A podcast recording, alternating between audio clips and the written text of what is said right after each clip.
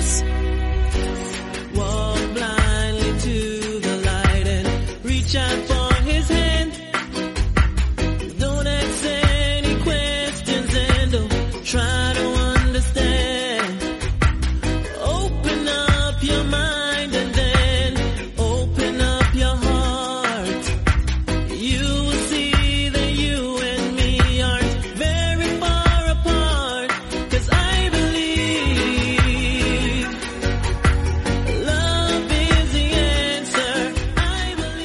Buenas, bienvenido a una nueva edición de MM Adictos. Hoy es 6 de diciembre. Hoy es un buen día, es puente de la Constitución, es domingo. El Cádiz ganó al Barça, lo lamento por los aficionados culés. Y además, Ilia Tupuria se alzó con la victoria en UFC Vega 16. Así que de momento nada puede salir mal. Y fija, fíjate, fíjate si las cosas salieron bien, que no solamente hubo 11 combates, que hubo 8, así que eh, lo lamentamos por los luchadores que se vieron implicados, ahora hablaremos de ello. Pero encima la CAR fue bastante rápida. Yo creo que es incluso un récord, porque normalmente eh, los reports que yo hago, las anotaciones, mejor dicho, que yo hago para sentarme luego aquí y hablar del evento, suelen ocupar unas 5 6 páginas. Ha habido días en los que nos íbamos incluso hasta las 8 porque había muchísimas decisiones, pero lo normal suelen ser 5 o 6. Hoy ha hecho 4. Y eso es porque solamente ha habido 3 decisiones de los 8 combates que se han disputado. Casi 50%. Pero bueno, al final salió bastante bien la cosa. Ahora hablaremos por tanto de ese UFC Vegas 16. Sacaremos la victoria de Ilia Topuria del evento. Hablaremos primeramente de eso. Pero antes de empezar, tengo que hablaros de las redes sociales. Facebook, Twitter, MM Adictos. Ahí podéis enviarnos mensajes, preguntas, comentarios nosotros las leeremos en el programa. También tenemos correo electrónico mmadicto.gmail.com Y es más, vamos a hacer una cosa. A partir de ahora, sí, porque a lo mejor os da, digamos, algo de pereza el escribir em, un correo electrónico. Yo entiendo que a veces es puñetero. Y si queréis, podéis enviarme un audio al correo electrónico mmadicto.gmail.com o me lo subís, no sé, a un WeTransfer o algo y me lo pegáis en Twitter, cualquier cosa esa. Eso sí, que no sea muy largo tampoco, porque si no nos podemos tirar eh, en el programa de preguntas y comentarios mucho tiempo. Así que si queréis enviar un audio, podéis hacerlo, pero intentad que no sea más de 2-3 minutos de duración, ¿sabes? si puede ser, pero podéis hacerlo. Y así vamos también... Así empecé yo, de hecho, aquí en el programa. Y luego también que tenemos mmadicto-podcast en Instagram y en Twitch y en YouTube mmadictos TV. Adicionalmente tenemos la página web mmadictos.com y podéis escucharnos también en Spotify, en Evox, en Apple Podcast y en Google Podcast. En todas esas plataformas estamos ahí, en M eh, mmadictos. Luego también tengo que recomendaros la comunidad Dragons. DragonZ.es, Nacho Serapio, más de 1200 vídeos, más de 700, 800 clases de multitud de deportes de contacto, artes marciales, entrenamiento, todo de la mano de Nacho Serapio y de su conjunto de colaboradores que no son parias como yo, que son expertos en la materia y que si queréis una muestra de ello, de la clase de expertos que tenéis, os recomiendo que acudáis al canal de YouTube, El Guerrero Interior, de Nacho Serapio, porque ahí lleva en varias ocasiones a invitados que precisamente son de este conjunto de expertos que os, que os hablo, que son una auténtica delicia escucharlo porque ya digo, mmm, lo dicen todo tan bien, tan bien explicadito, tan bien organizado que es muy muy interesante escucharlo. Ya os lo dije ayer, os lo recomiendo de verdad que le peguéis un vistazo a al canal de YouTube El Guerrero Interior y al programa que tiene Nacho. Además está cerca ya de los mil programas el cabrón, así que ya, hombre, él saca programas prácticamente a diario. Nosotros hemos estado sacando, antiguamente incluso sacábamos a lo mejor uno al mes, entonces el proceso, la, velocidad era menor. Nosotros ahora mismo estamos en 356, este creo que es el 356, pero es más que nada por eso. Él está sacando programas diarios desde el inicio. Así que, oye, enhorabuena que Nacho Serapio va a alcanzar esos mil programas dentro de poco. Pero antes de eso, otras ventajas que tenéis en la comunidad Dragon, un 15% de descuento en productos de la marca Dragon, un 50% de descuento en eventos y seminarios que estén organizados por la marca Dragon. Y luego por supuesto si os suscribís a la comunidad Dragon tenéis acceso a esa revista Dragon Magazine, está el formato en papel y está el formato digital. El formato digital tiene el archivo de todo, en formato papel pues bueno, ya os enviarán la revista a partir del momento en el que os deis de alta, no, no envían todas, sino que la, desde el mismo mes que os dais de alta, pues se os envía. Es decir, este mes de diciembre, pues si os dais de alta ahora, os envían el mes de diciembre. Y todo eso de la mano, como digo, de Nacho Serapio. Para más información podéis acudir a sus redes sociales y también al canal de YouTube, como he dicho, El Guerrero Interior. Y por supuesto, que no se, que no se me olvide, la página web dragonz.es.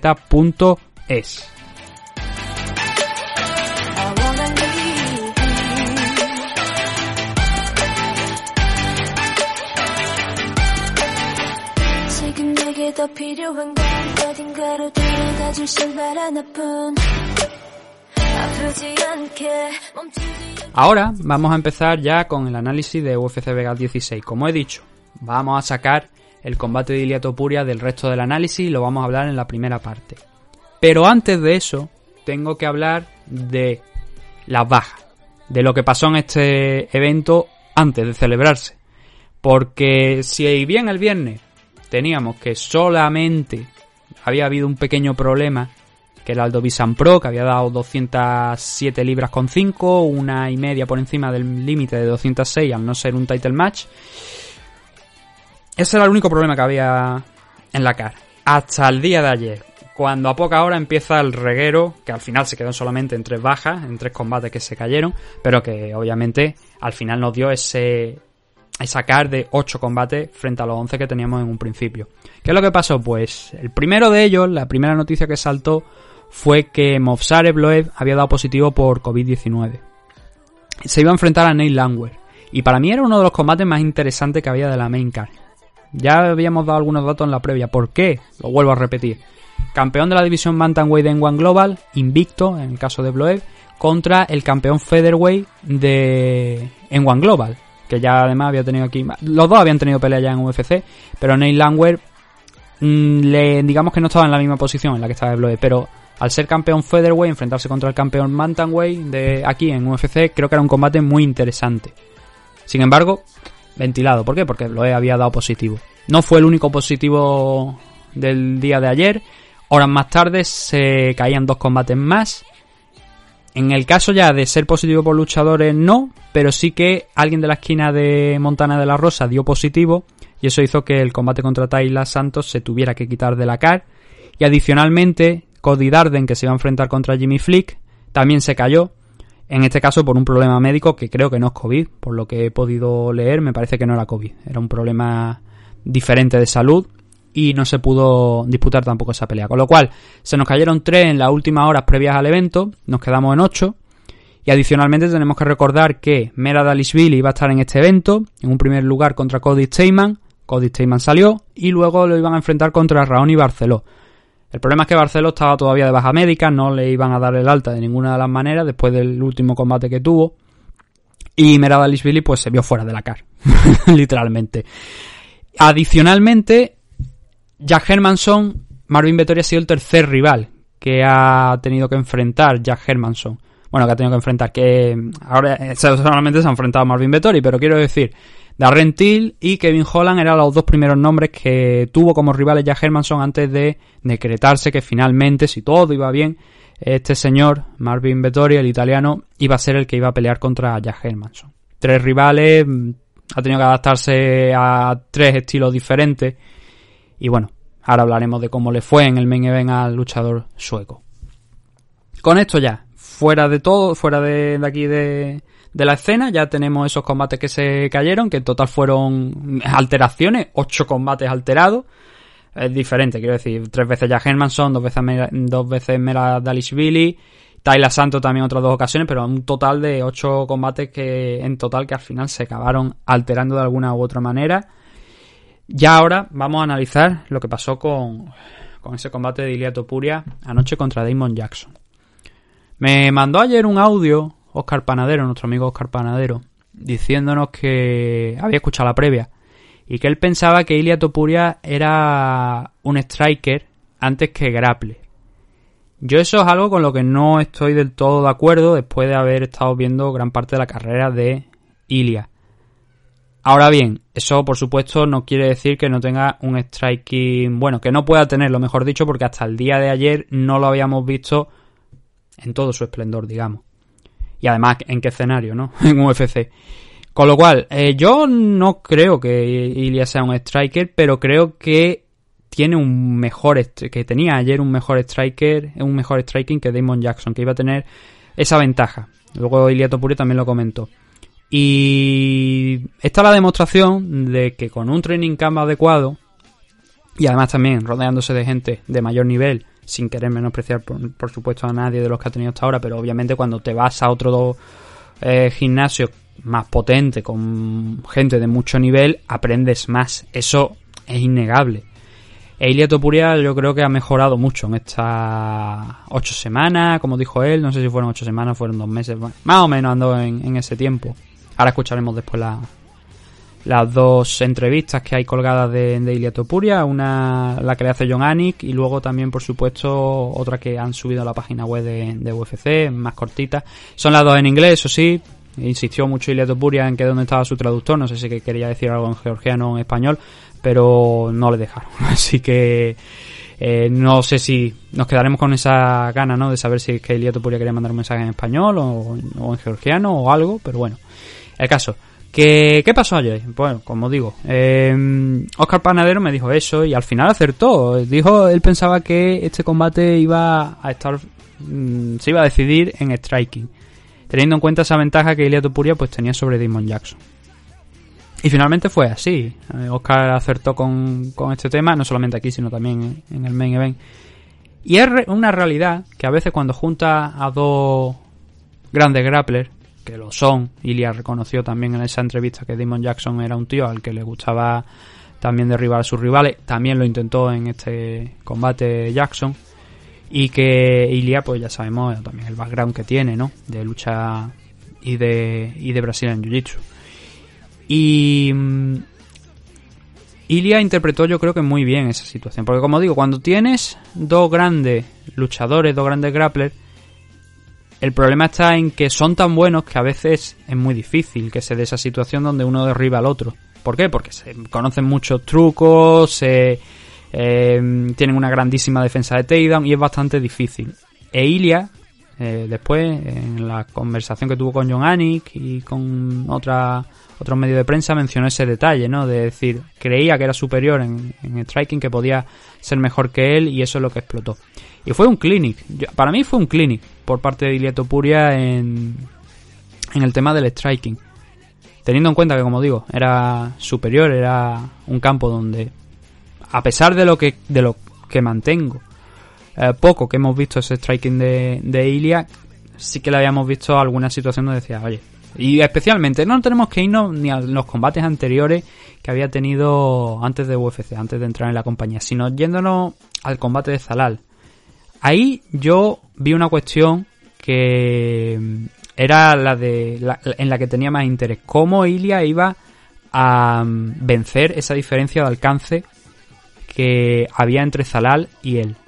Zalal tiene los brazos más largos y además Damon Jackson creo que no hay una diferencia entre él y Zalal. Creo que me parece que tenían los mismos números más o menos a nivel físico, es decir, de altura y, de alcance. Y la cuestión era esa, cómo iba a vencer Ilia esa diferencia de alcance y una vez entrase dentro cómo iba a reaccionar. Y contra Zalal lo hizo de manera excelente. Por lo tanto, como digo, creo que no había nada que nos hiciese pensar que no podía hacer lo mismo contra Damon Jackson. Y lo hizo. E Ilia Topuria estuvo muy muy hábil para... Además, muy hábil, muy ágil, muy rápido, entrando y saliendo sin complicarse para nada la vida. Y lo hizo a la perfección. Con algo, con uno, algunos detalles que podemos comentar en ese striking, más allá de la secuencia final. Eh, los golpes al cuerpo. Eh, creo que dentro de esa diferencia de altura, no sé si formaba parte de... Hombre, formaba parte del game plan de Ilias, sí.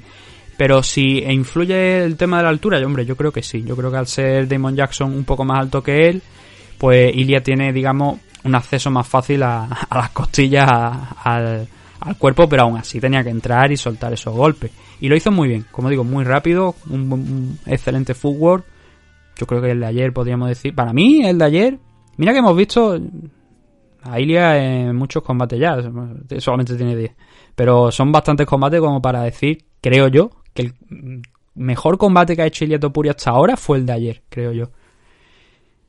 Creo, es mi opinión, pero es es por lo menos el combate que le he visto no sé, como más completo de todo. Y, y especialmente en un campo en el que en, todavía no nos había demostrado hasta dónde... 100% quiero decir, no nos había demostrado hasta dónde podía llegar. Por el momento, porque yo estoy, estoy segurísimo de que Ilia Topuria el límite suyo está todavía mucho más arriba, muchísimo más arriba. En términos de habilidad, no en temas de eh, ganar cinturón o no, no, sino en términos de habilidad, yo creo que, claro, solamente tiene 23 años, pensa eso. Tiene todavía un, mucho camino por andar y va a mejorar seguramente muchísimo. Pero ayer, claro, ayer ya mandó una señal a UFC, oye, estoy aquí, he finalizado esta pelea, eh, vamos a ver qué es lo que hacemos en 2021. Entonces, primera de las cositas que podemos comentar de Ilia, ya hemos dicho, el tema del footwork, el tema de la velocidad. Lo segundo, por supuesto, esos golpes al, al cuerpo. Y Damon Jackson se vio, yo creo que sorprendido por el, por el striking de, de Ilia. Intentó un takedown también. Lo que pasa que, como he dicho, cuando juntas a dos grandes grapplers, eso es difícil que al final acabe yendo la pelea al suelo porque tienen tanto nivel que es bastante complicado, ¿no? Que uno acierte a llevar al otro. E Ilya aguantó bien ese takedown y a partir de ahí pues volvió a trabajar. La secuencia final es excelente, es para ir punto por punto, a ver si puedo hacerlo esta semana sin que UFC me lo tire, si no pues tendré que subirlo a un servidor alterno. Porque es una pena, ¿no? Que simplemente haga un vídeo para informar, porque es más fácil hacer esto en vídeo que hacerlo hablado, digamos, más claro para vosotros, para los, los oyentes y luego llega UFC, tú lo haces con todas tus ganas, sin cobrar un duro, porque no cobras por, por hacer ese vídeo, porque en YouTube pues no está monetizado, y te lo tumban. Te lo tumban y sientes que has perdido el tiempo y tienes que subirlo de otra manera. Es una, es una pena. Aún así, me llama mucho la atención que hay gente que lo hace y que no le dicen nada. O sea, yo no lo entiendo. Yo cada vez que subí un vídeo de UFC me lo han acabado tirando. Y no un vídeo, no es cortar el vídeo, no es coger el vídeo subirlo a internet directamente. No, no, eh, y pausándolo y poniendo flechas y diciendo fíjate aquí, fíjate allí, que ya lo he hecho varias veces.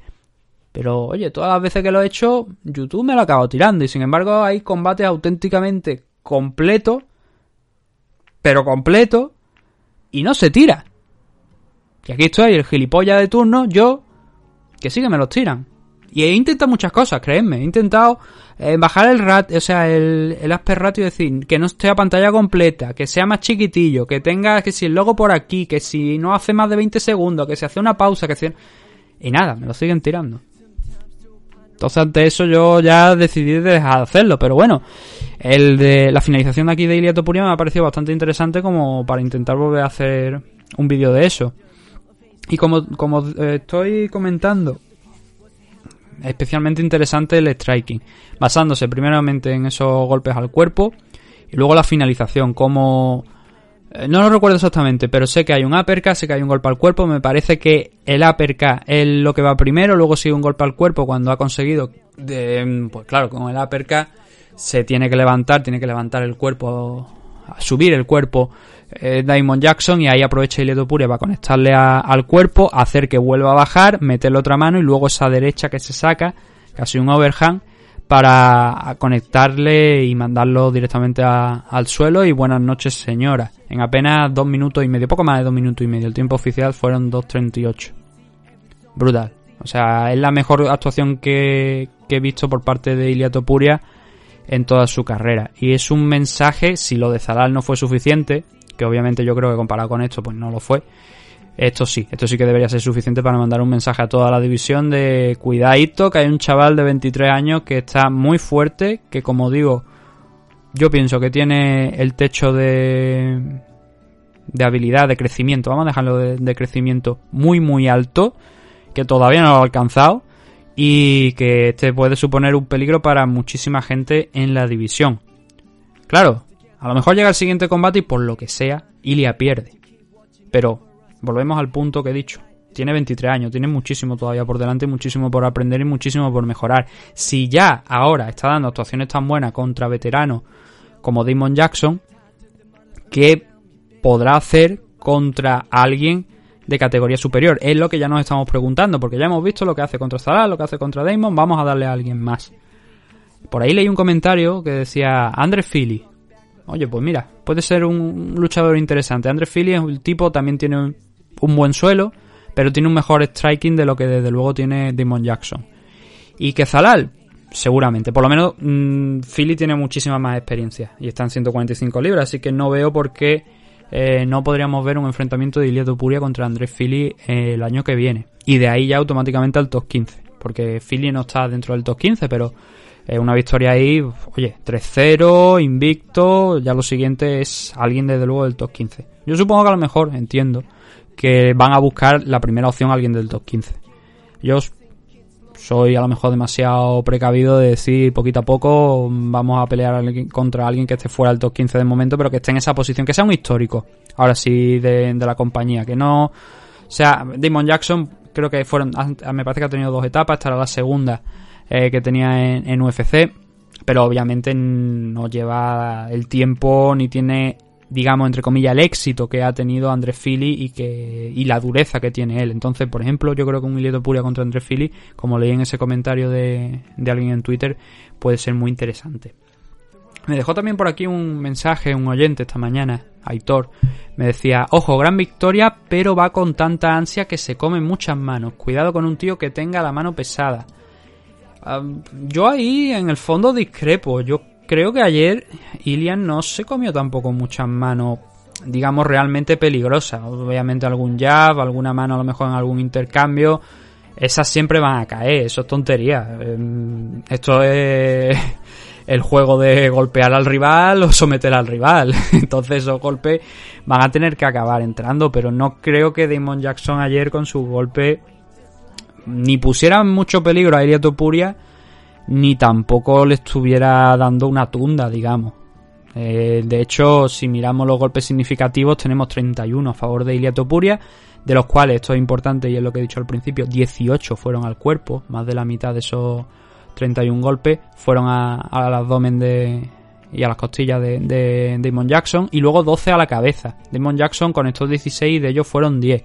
Es verdad que eso está bastante equilibrado, pero yo no vi tampoco que se comiera mucho golpe. No me dio esa sensación en directo, la verdad. Yo vi a, un Ilian muy sólido, con un footwork eh, muy bueno y con un striking que está creciendo. Está creciendo y está demostrando que, oye, como dijo luego en una entrevista, que como he mencionado, lo vais a poder escuchar ahora, eh, esto es lo que puede hacer con ocho semanas de preparación.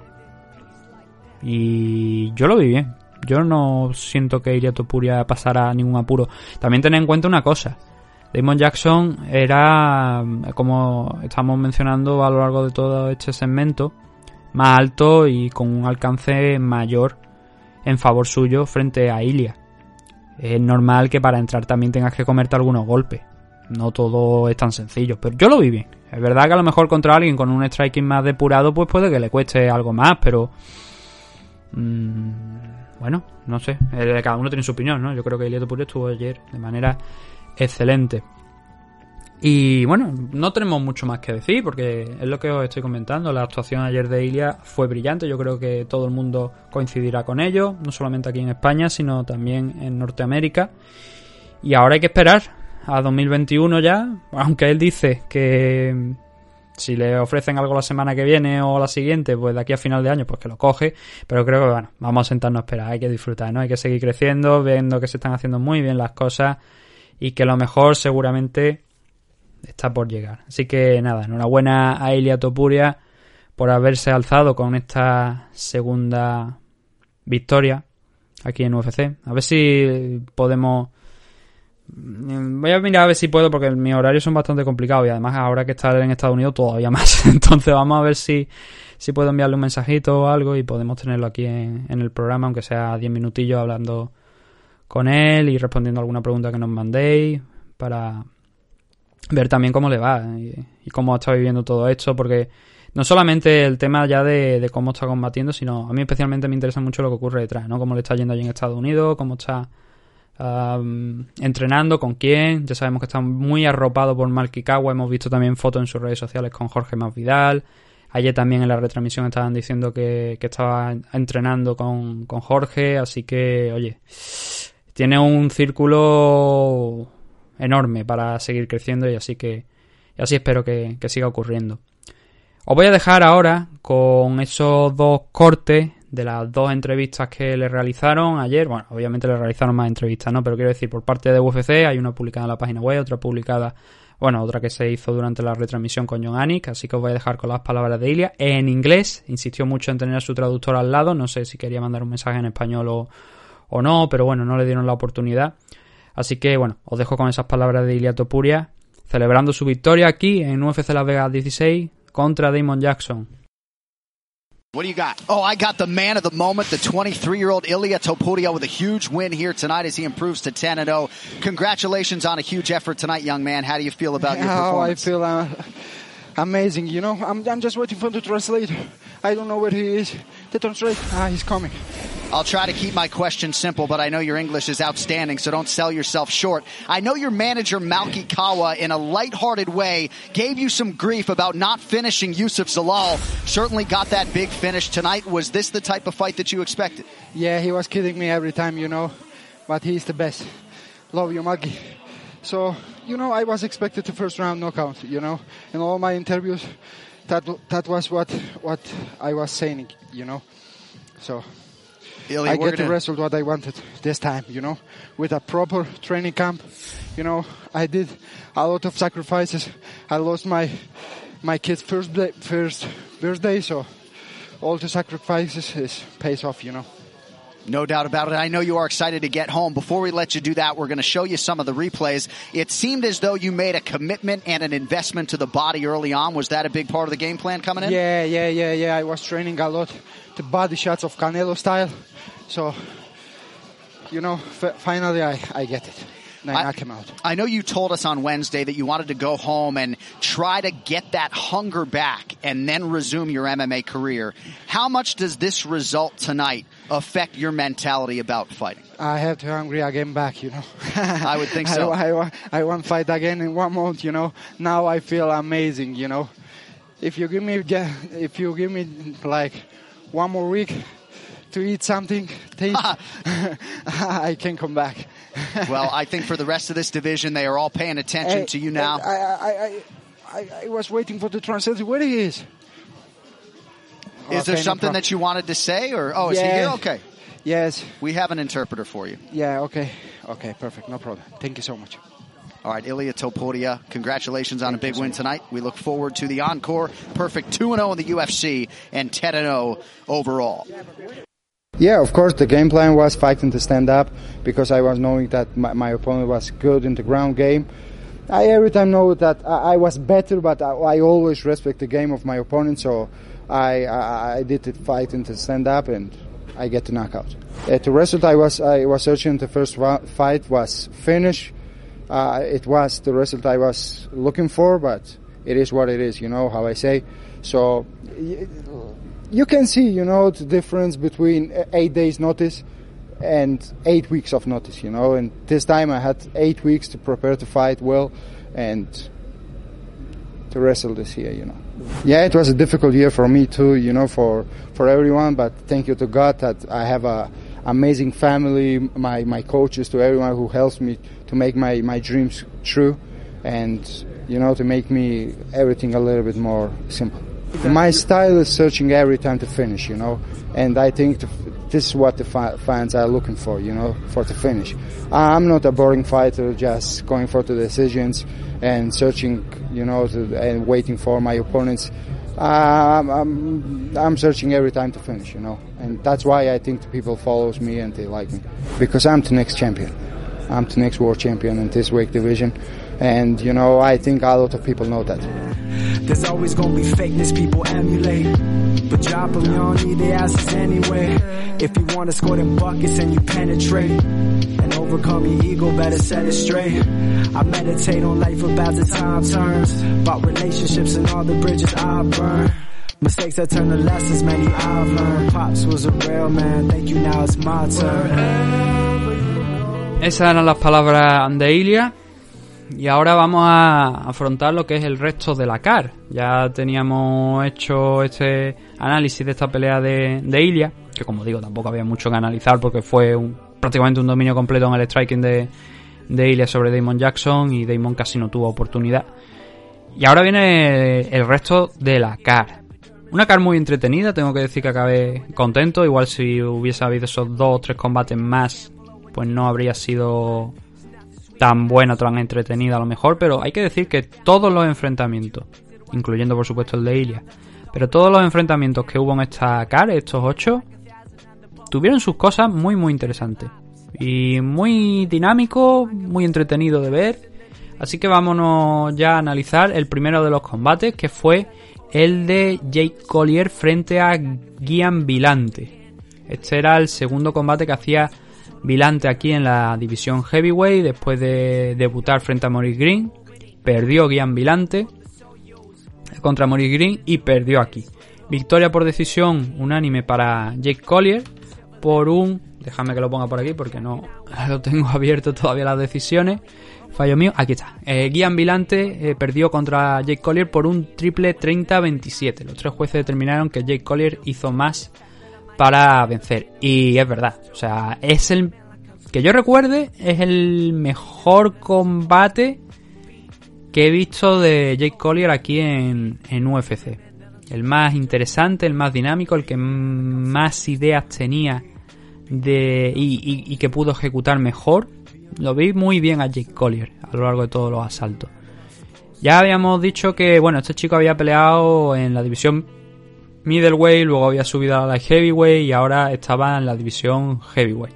Debutó contra Tom Aspinall en julio, perdió en el primer asalto, con lo cual tampoco lo vimos pelear mucho en, en, julio. Pero aquí tenía esa oportunidad contra Gian Vilante y no la desaprovechó. Obviamente, cuando ves a dos luchadores heavyweight, eso significa que los golpes van a, a volar y que van a llegar. Un detalle que me llamó mucho la atención es que vi a un Collier que estaba en el mismo peso, pero que no sé por qué me dio la el mismo peso que con Tom Aspinall, pero me dio la sensación de que estaba como algo más definido. El que sí que estaba más bajo de peso era eh, Vilante contra Green dio 255 contra Collier ayer dio 243. Estaba más definido, pero tampoco le sirvió de mucho. El Collier, como he dicho, creo que hizo su mejor combate aquí dentro de UFC. ¿Por qué? Porque mezclaba los golpes. No tuvo un jab, ese golpe tan básico que a veces hay gente que olvida, pues el jab lo sacó a la perfección a lo largo de, todo el enfrentamiento, constante, percutiendo, pa, pa, sacándolo una y otra vez para ir sacando de ritmo a Jake Collier, eh, o sea, a Gian Milante. Y cuando llegaba mm, su momento, cuando parecía que eh, estaba ya comiendo el terreno, soltaba la- las bombas, los golpes. Y también muchas low key, eso también tengo que mencionarlo. Si vamos a las cifras de- del combate de, de Jake Collier ayer, tenemos que soltó, bueno, no tampoco una barbaridad, pero dio 16 low kicks, que es una buena cifra. Fueron más golpes arriba, eso sí, también tenemos que mencionarlo. Eh, ¿Qué golpes? Pues bueno, ya lo estoy diciendo. El jab fue un- una cosa, bread and butter, ¿no? Que se dice en, en Norteamérica, el, el pan de cada día, por así decirlo, de Jake Collier en este enfrentamiento. A lo que hay que añadir es al low key, algún rodillazo y especialmente en el primer asalto, cuando Vilante empezó bastante bien. Y yo creo que eso fue también. A Collier le costaba no mucho tampoco, pero sí que no entraba directamente en los asaltos. Tardaba unos segundos en reaccionar, el primero y el tercero, pero entraba y cuando entraba, entraba de verdad y conectando, como le pasó en el primer asalto a, a Gian Vilante, que acabó en, la, en el extremo, ¿no? De recibir esos golpes, le conectó una, un hook con la izquierda que resonó en todo el Apex. Si ponéis el audio, mira que yo no suelo escuchar la retransmisión durante los combates. Luego sí que lo pongo para la entrevista, para la decisión y tal, pero no suelo tenerlo porque prefiero verlo sin comentarios para concentrarme en lo que, en lo que estoy viendo y que no se me vaya. Y este, este primer asalto sí que lo escuché con audio y sonó tan fuerte el, el guantazo que le soltó Jake Collier a Gian Vilante que ya digo, resonó en todo el Apex. Y ahí esa fue la clave, ese fue el golpe más significativo de este primer asalto, porque hasta ese momento Collier estaba abriendo una diferencia. Lo que le pasó ayer a Vilante es que peleó mucho, digamos, a, la espera, a, ver qué es lo que hacía Collier, a intentar reaccionar. Y eso ayer con Collier no funcionaba, porque si Collier, eh, si tú eres capaz de, a lo mejor él te va a lanzar y tú conectas un golpe y frenas el avance y eso lo hace constantemente, sumas puntos, estás cortando lo suyo. Pero claro, si Collier te lanza tres y tú solamente lanzas uno de vuelta, si él impacta los tres, pues tres que sumas.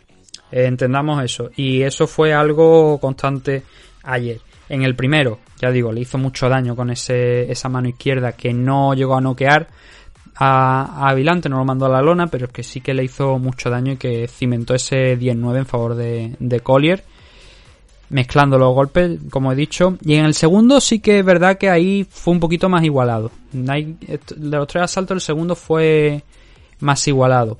Cuando entraban esos hooks eh, que lanzaba Jake Collier, pues obviamente hacía daño y Vilante sufrió mucho para parar esos, esos golpes. Pero aquí sí que estuvo un poquito con una marcha más, Vilante, y estuvo devolviendo más los golpes que lanzaba Jake Collier. La diferencia, como digo, fue inferior en el segundo asalto, pero creo que estaba Vilante perdiendo por lo que digo, por ser un poquito más pasivo de lo que tenía que ser para vencer en este enfrentamiento. Y Collier en el tercero volvió a retomar el ritmo del primer asalto, volvió incluso nuevamente a hacer que se tambaleara Vilante, que retrocedió. O sea, cuando mejor estaba, parecía que estaba Vilante, que estaba un poquito eh, cogiendo otra vez el ritmo, que ya en que en el tercer asalto tenía que finalizar la pelea para poder ganar o por lo menos hacer un 18 y no lo estaba haciendo, estaban pasando los minutos y esa, ese esfuerzo extra quizás de alguien que intenta ganar el combate por finalización o por o dándole una paliza a su rival para por lo menos asegurarse un 18 no estaba llegando y pero estaba por lo menos siendo algo igualado hasta que Jake Collier le volvió a conectar otro left hook. Y esto es importante porque la mano izquierda de de Collier es su delantera, la mano izquierda es la delantera, no es la, la fuerte, la de poder, que es la derecha. Entonces, eso, esos hooks con la izquierda que te los metan de esa manera, que te hagan tanto daño, también habla muy bien de la potencia de, de Jake Collier. Y bueno, eso fue la historia de la película, que Guian Vilante yo creo que no estuvo en el ritmo en el que Collier peleó ayer, que peleó como si fuera un middleweight en la división heavyweight, y que eso le valió para ganar el primer combate aquí en, la división heavyweight. Así que muy bien por parte de, de, Collier y Vilante. Ya dijimos ayer que en em, UFC es probable que, bueno, hemos visto que está cortando veterano, pero es que en la noche de ayer, en la rueda de prensa, Dana White ha dicho que mm, se esperan más hasta 60 despidos por parte de la compañía porque dicen que tienen el roster inflado. Digo, a buenas horas te das cuenta de que tienes el roster inflado. Entonces dice que lo de Joel Romero, que comentamos en el programa de ayer, y de User Formiga, por ejemplo, que van a llegar más veteranos, bueno, no he dicho más veteranos, pero que van a cortar a muchos más luchadores y que va a haber algunos nombres en esa lista de 60, con lo cual vamos a ver qué es lo que acaban, a quienes acaban despidiendo. Pero Guian Vilante,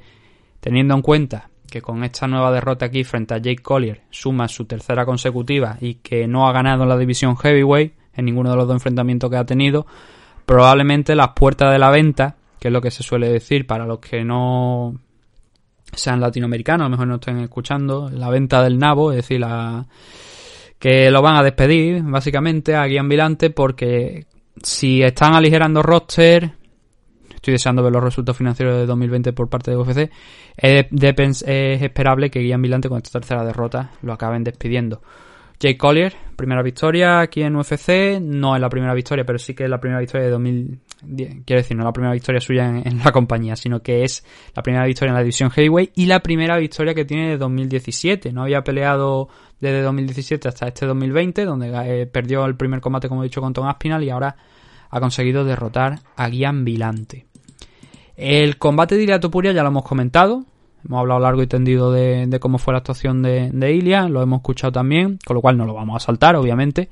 Y nos vamos a ir al último combate de la CAR preliminar, que solamente fueron tres combates al final por la situación que, que he comentado, que se cayeron algunos. Tampoco es que hubiese mucha diferencia en un principio, iban a ser seis combates de la main car, cinco de la CAR preliminar, pero luego, pues bueno, como se fueron cayendo, pues de aquí y de allí pues reconstruyeron un poquito y dejaron en la car principal cinco combates y tres aquí en la preliminar. Y el último de ellos fue Luis Smolka contra José Alberto Quiñones, contra el Teco. Me gustó mucho el mexicano. Yo creo que, que Teco ayer estuvo bastante bien. El problema es que quizás Smolka obviamente por la victoria, pero quiero decir, estuvo un punto superior en el suelo y eso lo pudo hacer valer para finalizarlo. La victoria de Luis Enmolca se produce en el suelo por Gran Pound. Después de un takedown desde la montada, desde la espalda, empezó a lanzar golpes y, Teco no pudo hacer nada más. Pero hasta ese momento, el combate, a mí me gustó mucho el combate que hizo Quiñones. Ahí solamente uno de los jueces, creo, porque consultan la. que eso es algo que agradezco realmente a UFC, que esté publicando la. la puntuación incluso de los combates que no acaban en decisión, sino que está publicando la de todos los combates de la CAR y eso nos ayuda a ver detalles como, por ejemplo, quién se llevó el primer asalto de este Luis Molca contra José Quiñones. Yo tengo que el primero se lo lleva Molca, pero que es muy, muy, muy, muy cerrado, muy cerrado con, con Quiñones. Y que entiendo perfectamente que dos de los jueces se lo hayan dado a, José Quiñones el primer asalto. Pero creo que Smolka al final, en la parte final de- del primer round, consigue dos takedowns. Hasta ese momento, Quiñones estaba muy bien. Había conseguido derribar a, a Smolka, no lo había podido mantener en el suelo, que f- quizá es el único pero, y también en parte por lo que creo que Smolka mereció ganar el primer asalto, porque él sí que pudo mantener algo más en el suelo a, a Quiñones y además fueron en do- dos takedowns, fueron dos, de, dos takedowns los que consiguió por parte de, ese único takedown que consiguió Quiñones. Y en el striking daba la sensación por momentos que Quiñones estaba haciendo más daño a, a Smolka en el primer asalto a base de patadas bajas y sumando puntos y luego también cuando se, decidi- se decidía a presionar, a atacar, a dar un pasito más al frente, pasarse, un- no de frenada, pero sí que dar un pasito más y, e intentar presionar a Quiñones. Eh, le golpeaba la contra, intentaba volver al centro y así recuperar un poquito el, el ritmo de combate. Pero Molka también tuvo muy buenos golpes arriba, a la, a la cabeza, estuvo trabajando muy bien. El primer round, como digo, muy muy igualado. Yo creo que podía haberlo ganado cualquiera, en mi caso. Nuevamente, como digo, creo que lo ganó Molka porque esos dos takedowns, para mí, claro, si tienes una igualdad en el striking, que creo que, que hubo una, una igualdad bastante interesante en este primer asalto, pero le sumas dos takedowns por parte de un luchador frente a uno de tu rival y que además en uno de esos takedowns Luis Molca consiguió mantener un poquito, no mucho más, pero sí que consiguió mantener unos segundos a, a Quiñones en el suelo, más de lo que él lo había conseguido, creo que eso tiene que tener un premio. Y creo que en Molca eso debería haber visto un 19 en el primer asalto. Pero bueno, yo creo. A ver, recuerdo, porque es que ahora no las tengo por aquí por delante. Igual me estoy equivocando. Pero las puntuaciones decían eso. Eran dos para Quiñones, uno para Luis en Molca. El segundo asalto, que es el de la finalización, Quiñones siguió golpeando con patadas y haciendo daño en la primera parte de. Bueno, en lo poco que duró este segundo asalto, que fueron en total 2 minutos 15.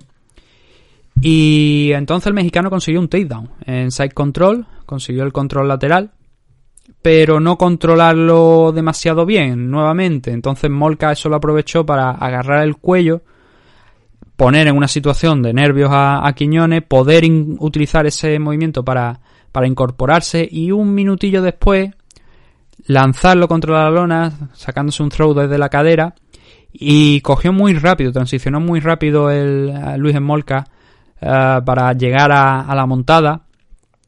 Intentó a ver si se podía Quiñones librar de, de esa posición con un scramble para intentar no absorber daño y ver si obviamente al sacárselo del mount podía mejorar de la montada. No fue así, acabó con la espalda, acabó dándole la espalda, alternó espalda contra el frente, eh, espalda y frente, pero al final acabó José Quiñones dándole la espalda y Luis Molca aprovechó esa situación para martillear hasta que un Quiñones que se seguía defendiendo y que seguía intentando aguantar y estar en el combate, pero que no fue esa, esa, esas acciones no fueron suficientes para el árbitro de- del combate, para Jason Herzog, como para mantener al mexicano en la pelea.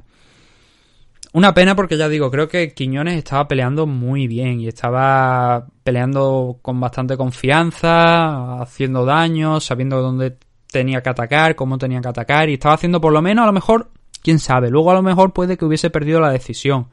Pero creo que estaba haciendo un combate muy igualado y muy interesante y que ayer pues mm, Luis Molca pues fue superior porque consiguió derribarlo nuevamente para eh, luego pasar esa montada como he dicho en, en el suelo y acabar finalizándole con golpes. Pero fue una pena, ya digo, porque cuando ves que un luchador lo está haciendo bien, te quedas con ganas de más. Ayer no pudo ser para el Teco y aquí en UFC ahora mismo En su primer eh, paso, o sea, en, su- en sus primeros combates estuvo muy bien. Estuvo muy bien, tanto que perdió la final del Ultimate Fighter Latinoamérica, el primero, la primera temporada contra Alejandro Pérez. Luego a partir de ahí sumó cuatro victorias consecutivas, pero hay que decir que a partir de 2019 las cosas no han ido bien. La competición subió, enfrentar, le enfrentaron a, a- Nathaniel Wood, a The Prospect, que yo creo que ya va siendo hora de cambiar el apodo, y perdió con él, lo sometieron, luego venció a Carlos Joachín, también al luchador latinoamericano, y los combates más recientes en este 2020 fueron el regreso de Son O'Malley, la victoria de, de Son O'Malley a- frente a Alteco y luego ahora en diciembre contra Luis Molca en este último combate que hemos comentado hoy. Entonces, mm, otro que tiene papeletas de que no va a seguir en la compañía. Seguramente.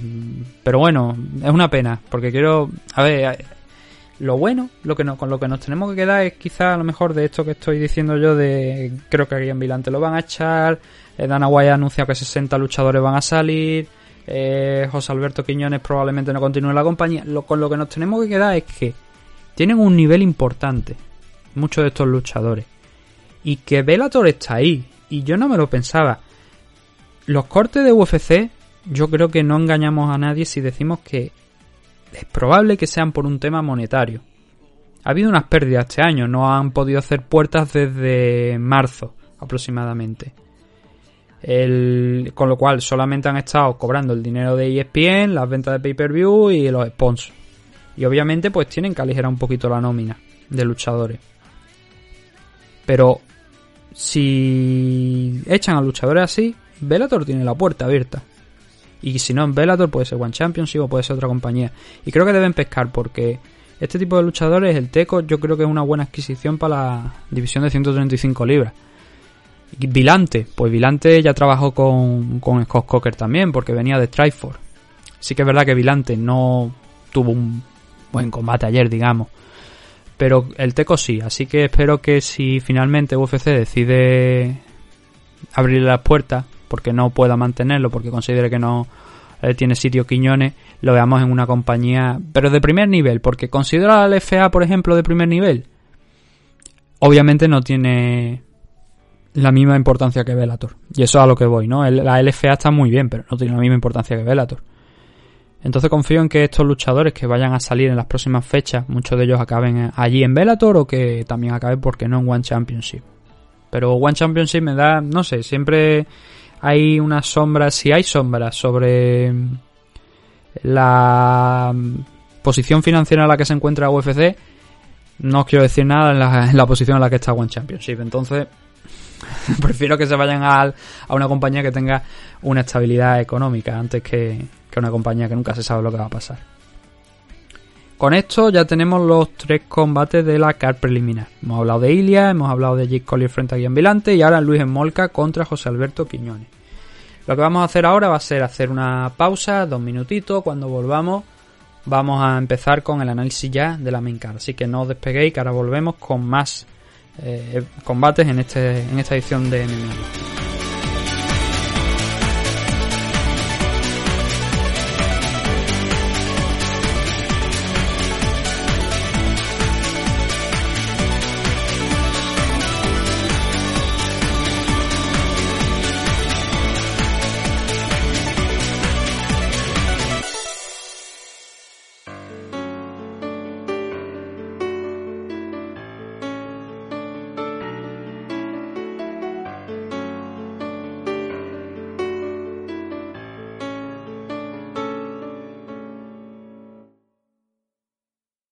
Los Caballeros de Oak es un equipo deportivo especializado en la práctica de las artes marciales mixtas, el jiu-jitsu brasileño y la modalidad de grappling. Los Caballeros de Oak cuentan con un centro de operaciones ubicado en el White Peak CrossFit de Valladolid y diversas filiales como la recién incorporada en el Nam Bandoyo de Torre del Mar, en Nerja, Málaga. Como director técnico del equipo tenemos al entrenador y árbitro internacional de MMA, Óscar Panadero, quien dirige el equipo apoyado de varios de sus entrenadores asistentes en las distintas secciones del equipo. Todos nuestros entrenadores y ayudantes están debidamente titulados y acreditados en la modalidad en la que imparten sus respectivas disciplinas. A su vez, Óscar Panadero imparte clases en el Campeón Club Experience de Sabadell, Barcelona, y cuyos competidores se integran al grueso del equipo. Podéis encontrar información sobre los Caballeros de OC en sus redes sociales oficiales de Instagram y Facebook, visitando su canal de YouTube, Los Caballeros de OC, o solicitar información mediante correo electrónico a loscaballerosdeoc.gmail.com. Nuestras diversas academias y escuelas de MMA atienden las necesidades de todo tipo de practicantes, desde principiantes a competidores profesionales internacionales. Estamos especializados en crear luchadores desde cero mediante nuestra escuela. No lo dudes y acércate a conocernos. Únete a los Caballeros de OC.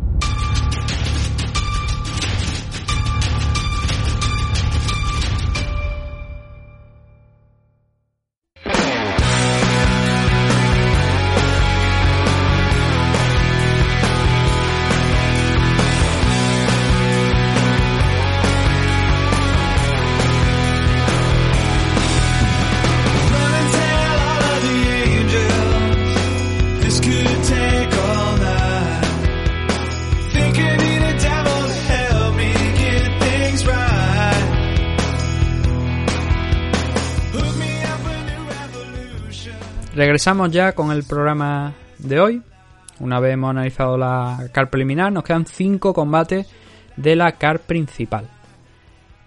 He dicho al principio que hubo 3 decisiones de 8 combates. Aquí, por tanto, después de solamente haber visto una, la de Jake Collier contra Guillain Vilante, nos quedan 2. Pero fueron combates muy, muy entretenidos. De hecho, el main event, que fue la, una de la última decisión que hubo en la car, fue Fire of the Night. Así que bastante bien, la verdad. Entonces, empezamos con Jordan Levitt, que venía del Contender Series de este año, además de pelear en agosto. Y que hacía su debut aquí en UFC contra Matt Wyman. Matt Wyman con un 16-10 de récord, que ha visto tiempos mejores sin ninguna duda en la compañía, y que ahora venía con una racha de dos derrotas consecutivas. Y sin haber estado peleando, o sea, sin haber peleado desde hace prácticamente, bueno, eh, peleó en 2019, pero quiero decir, entre 2019 y su anterior combate había 5 años de diferencia. Así que una lesión que le ha, estado manteniendo alejado durante mucho, mucho tiempo. Y Jordan Levis, pues como digo, luchador joven, 25 años, viniendo del Contender Series, invicto, solamente 7 enfrentamientos hasta la fecha en el momento de enfrentarse contra Mike Wyman y ayer sumó una nueva victoria. Combate muy rápido, 22 segundos, un slam. Buenas noches eh, para, para Matt Wyman. ¿Y qué es lo que pasó? Pues eh, poquito, pero la secuencia es tal cual. Wyman va a golpear, va a sacarse esa derecha, ese cross con la derecha. Levitt cambia el nivel, baja, entra a la cintura, le agarra, lo coge muy bien en la cintura y mm, se lo carga de alguna manera, era prácticamente inevitable que ocurriera, entonces Wyman saltó sobre la, sobre la cadera de, de Levitt, intentando encaramarse a él, ver qué es lo que podía hacer, y Levitt se lo llevó de un lado de la jaula a otro. Momentos antes del desastre, que es ese slam que le, que le mete, se pueden apreciar varias cosas, como Wyman va intentando poner pie en el suelo, o por lo menos ver si podía con ese esos ganchos que tenía por detrás de la cintura de, de Levitt, de frenarlo, de intentar ver si podía coger la guardia, controlar la caída, pero como digo, la caída era prácticamente inevitable, entonces con un brazo por detrás todavía con el body lock, sacó el derecho Levitt, se lo puso a la altura del cuello para controlar la caída, para dictar la caída, cómo caía, y lo estampó contra el suelo. Y automáticamente Matt Wyman, pues, creo que no quedó. Decían que había quedado inconsciente. Yo creo que no, me dio la sensación de que no quedó inconsciente, pero sí que estaba cao y que no sabía lo que estaba pasando. Tardó, la verdad, tiempo en, levantarse. Pero claro, la caída, el cuello, el, el golpear con, con la espalda, con la parte alta de la espalda al suelo, también la cabeza le da levemente en la lona, pues lo dejaron seco. Es el duodécimo KO, victoria por, o sea, duodécimo victoria, duodécima victoria por slam, por KO, por finalización en la historia de UFC. Y fueron solamente 22 segunditos. El Levitt, curiosamente, en la rueda de prensa, bueno, la rueda de prensa, la entrevista con Anik, dijo que espera volver para febrero, que su intención es volver para primeros de febrero. Así que, hombre, igual, teniendo en cuenta que hay combates que se están cayendo todos los días, podría ser un luchador que, que podría estar en alerta, por si acaso lo llaman. Es en 155 libras, eh, fue este combate, que no lo he mencionado. Y creo que tampoco he mencionado que el de Quiñones contra Morca fue en 135, pero bueno. Levis contra Wyman fue en 155. Y la caída fue fue bastante fea, la verdad, la de la de Wyman, pero es que lo tenía a huevo, digamos, Levitt, y no le iba a dejar escapar esa posición. Entonces, el, el detalle principal es ese también, él no lo baja de cualquier manera, no, él le pone el antebrazo en, en, la, en el hombro, tocando el cuello también para coger el impulso, arrastrarlo, llevarlo, con, estamparlo contra el suelo. Y eso lo hizo muy bien Jordan Levitt. Es también otra finalización que podríamos hacer junto a ese vídeo de Ilia Topuria que he dicho que voy a intentar hacer porque es tan rápido y es tan cortito que ese detallito siempre va, siempre se puede destacar. Así que veremos. Pero bueno, gran victoria para Jordan Levy, och- hacienda 8-0 de récord, derrotando a un veterano como Mike Wyman. Y Mike Wyman, lo que he dicho, eh, acumulaba dos derrotas, ahora la tercera.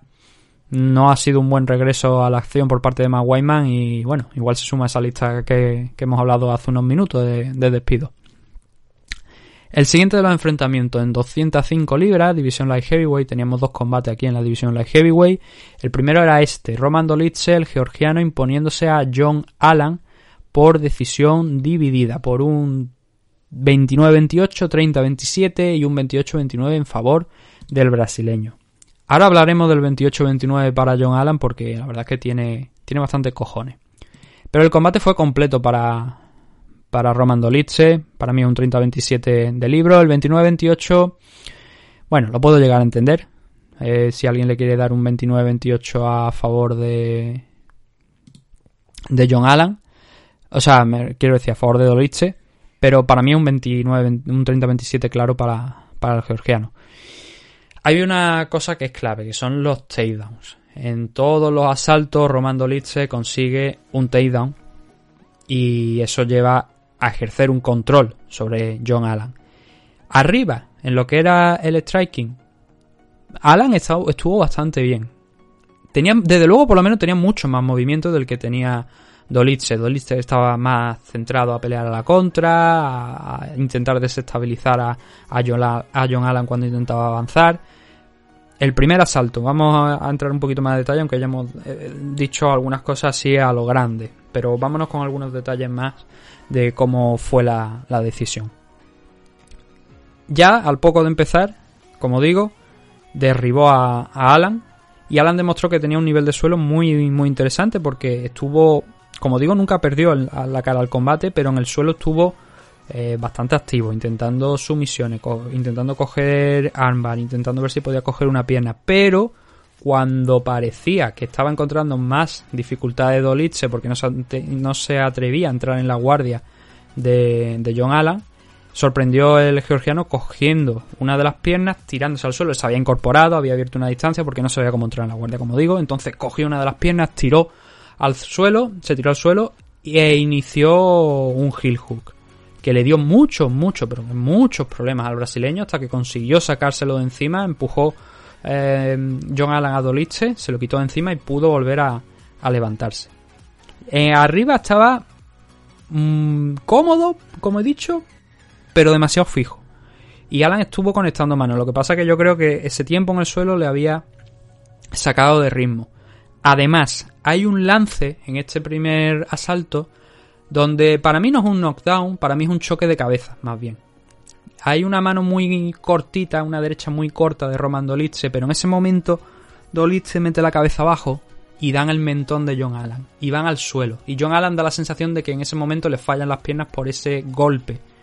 Pero para mí es un cabezazo y si lo queréis contar como un knockdown lo podéis contar como un knockdown, pero obviamente si hubiese sido un choque de cabeza y eso se revisa luego en la repetición, creo que se, se habría declarado un no contest porque no puede dar un ganador por un cabezazo. Entendéis lo que quiero decir, espero. Entonces, eh, yo para mí no fue un knockdown en sí mismo, sino que fue producto de, de ese cabezazo. Pero eso lo aprovechó Roman Dolitze para intentar otro heel hook que falló y que se encontró con una guillotina de, de Alan, pero que da muy, muy, muy poquitos segundos y no llevó prácticamente ningún peligro. Con lo cual el primer asalto, como hemos dicho, ese takedown, ese intento de sumisión tan bueno que realizó Roman Dolitze con ese heel hook cuando no sabía cómo entrar en la guardia.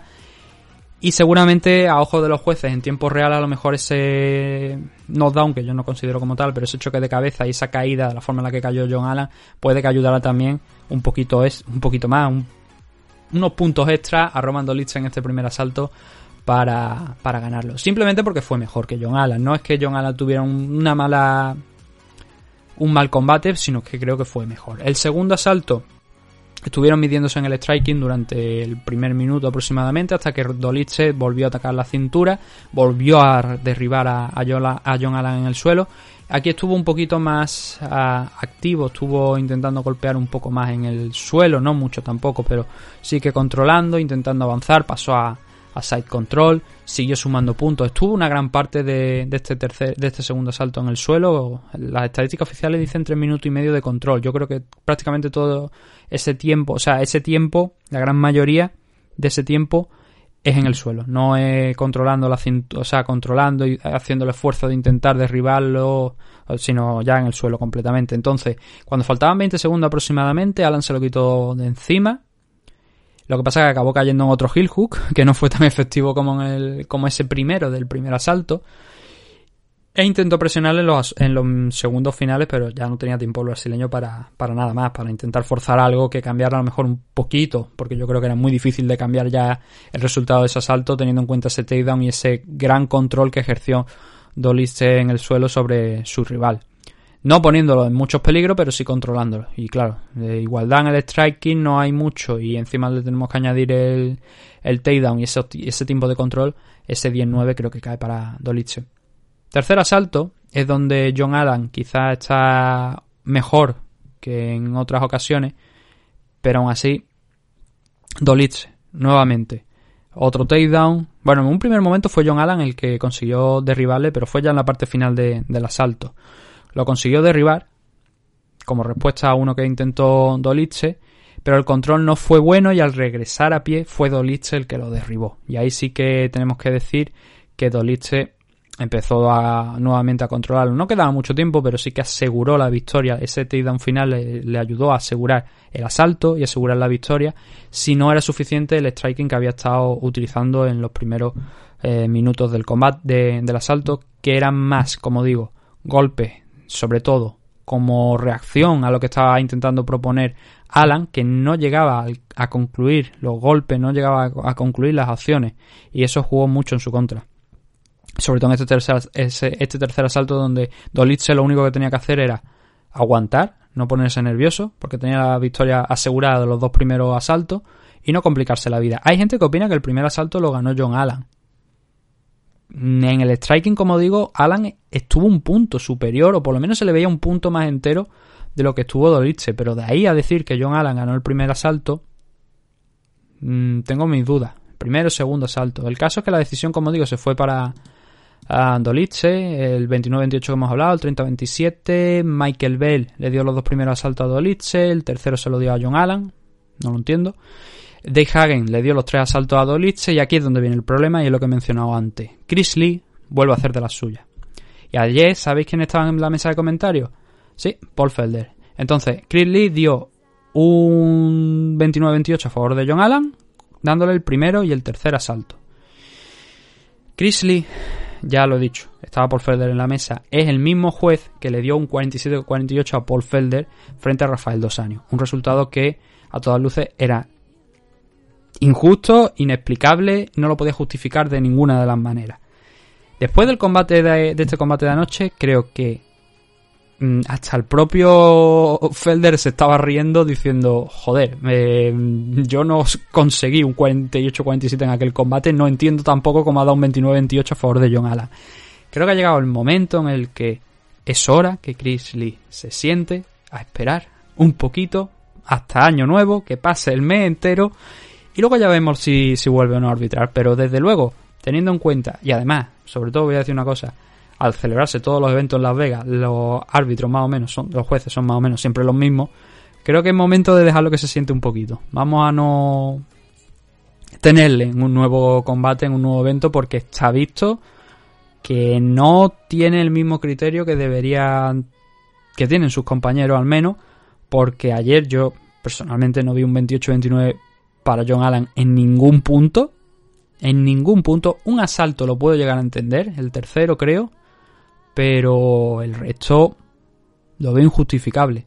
Y si además le sumamos ese antecedente, bueno, no solamente ese antecedente, sino también algunos que ha tenido anteriormente, pero especialmente el último, el más sangrante, el 47-48 a favor de Paul Felder en, en, el, en aquel evento, en aquel main event que se celebró de Felder frente a dos años, creo que ha llegado la hora de sentarlo durante un tiempecito.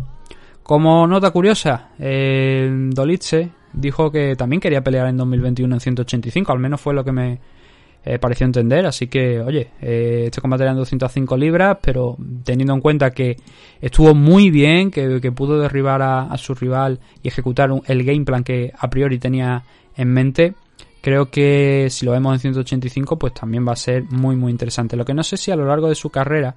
Creo que no. Él tiene un combate incluso hasta en la división heavyweight, pero todavía no ha peleado en 185. Al menos fue lo que yo entendí en, la entrevista que le hizo a John Anik. Y, oye, Mm, va a ser interesante verlo, porque la verdad es que si puede eh, con los 200, con los luchadores 205 libras a este nivel, si vas a 185 y lo hace de manera segura, puede ser bastante interesante también.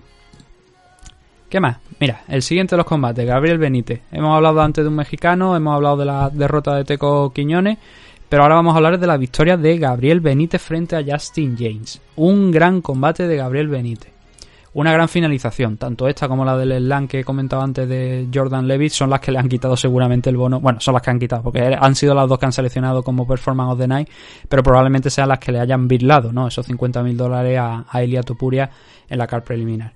Gabriel Benítez venció por un rodillazo al cuerpo sobre Justin James a los 4 minutos del primer asalto. Una gran victoria. Un combate que fue de ida y vuelta, en el que en un primer momento Gabriel Benítez en este primer asalto parecía que estaba cerrando y poniendo en dificultades a Justin James, pero James luego fue capaz en los próximos segundos, en los siguientes segundos, de, devolver el fuego y volver a recuperarse y volver a, establecer un ritmo de combate. Que luego volvió a recuperar el Gabriel Benítez siendo muy básico, o sea, siendo muy básico, muy ordenado, sin sacar a lo mejor un gran repertorio, Especialmente si lo comparamos contra Justin Jane, que estaba mezclando todos los tipos de golpes. Estaba lanzando uppercut, estaba lanzando al cuerpo, estaba lanzando el, ese 1-2 tradicional, alguna patada.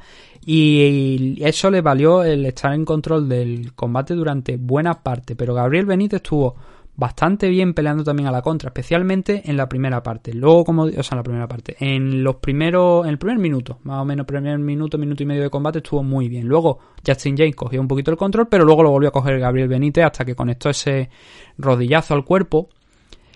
En un principio ah, tuve que ver varias repeticiones. A mí me da la sensación de que había sido el plexo. ¿eh? creo en las costillas, no es tanto en el esternón ni en el hígado, sino un poquito más alto de aquí de la costilla, en la zona derecha del cuerpo de Justin James, y eso lo dobla automáticamente, lo manda al suelo.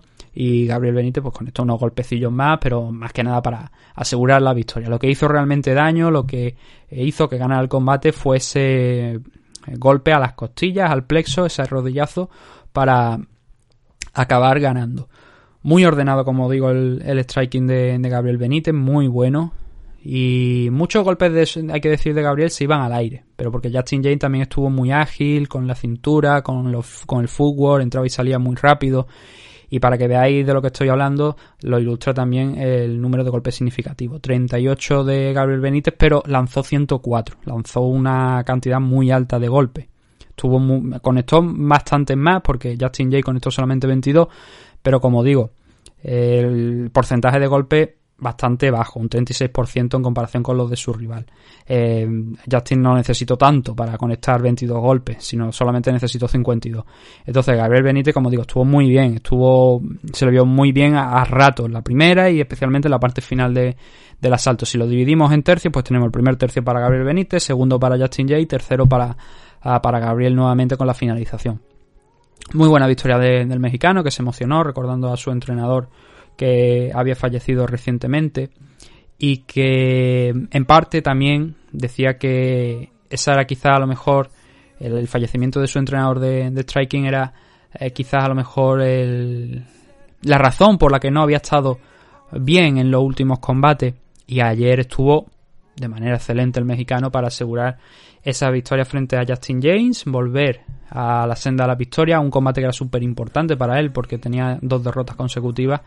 Y el que ya no le va tan bien es Justin James que debutó en, en UFC finalizando a Frank Camacho en muy poquito tiempo pero ahora en este 2020 los dos siguientes combates que tuvo los ha cedido frente a Gavin Tucker y ahora frente al mexicano Gabriel Benítez. Así que enhorabuena para Gabriel a seguir creciendo porque la verdad es que ayer demostró ese corazón latino que, tienen, ese enorme corazón que tienen los mexicanos para cimentar esa victoria, asegurarla y conseguir esa finalización por KO y luego los 50.000 dólares.